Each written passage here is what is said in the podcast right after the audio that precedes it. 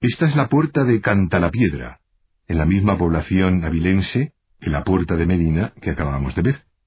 Observe la gran torre a la derecha del arco de acceso, construida con cajas de mampostería separadas por hileras de ladrillos.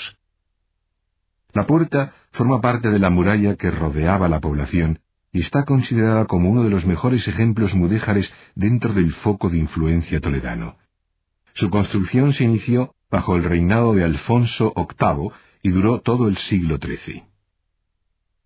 La muralla, que forma un recinto casi circular, se comunicaba con el exterior a través de cuatro puertas que recibían el nombre de los caminos que llegaban hasta ellas.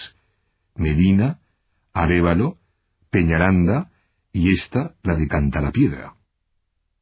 El conjunto defensivo de la puerta de Cantalapiedra, en la parte occidental de la muralla, se compone de un cuerpo central flanqueado por dos torres.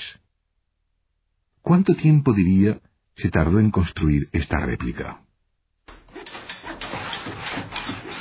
El maestro artesano y su ayudante tardaron 1550 horas efectivas, el equivalente a más de 64 días con sus correspondientes noches sin descanso alguno y utilizaron 180.000 piezas a escala.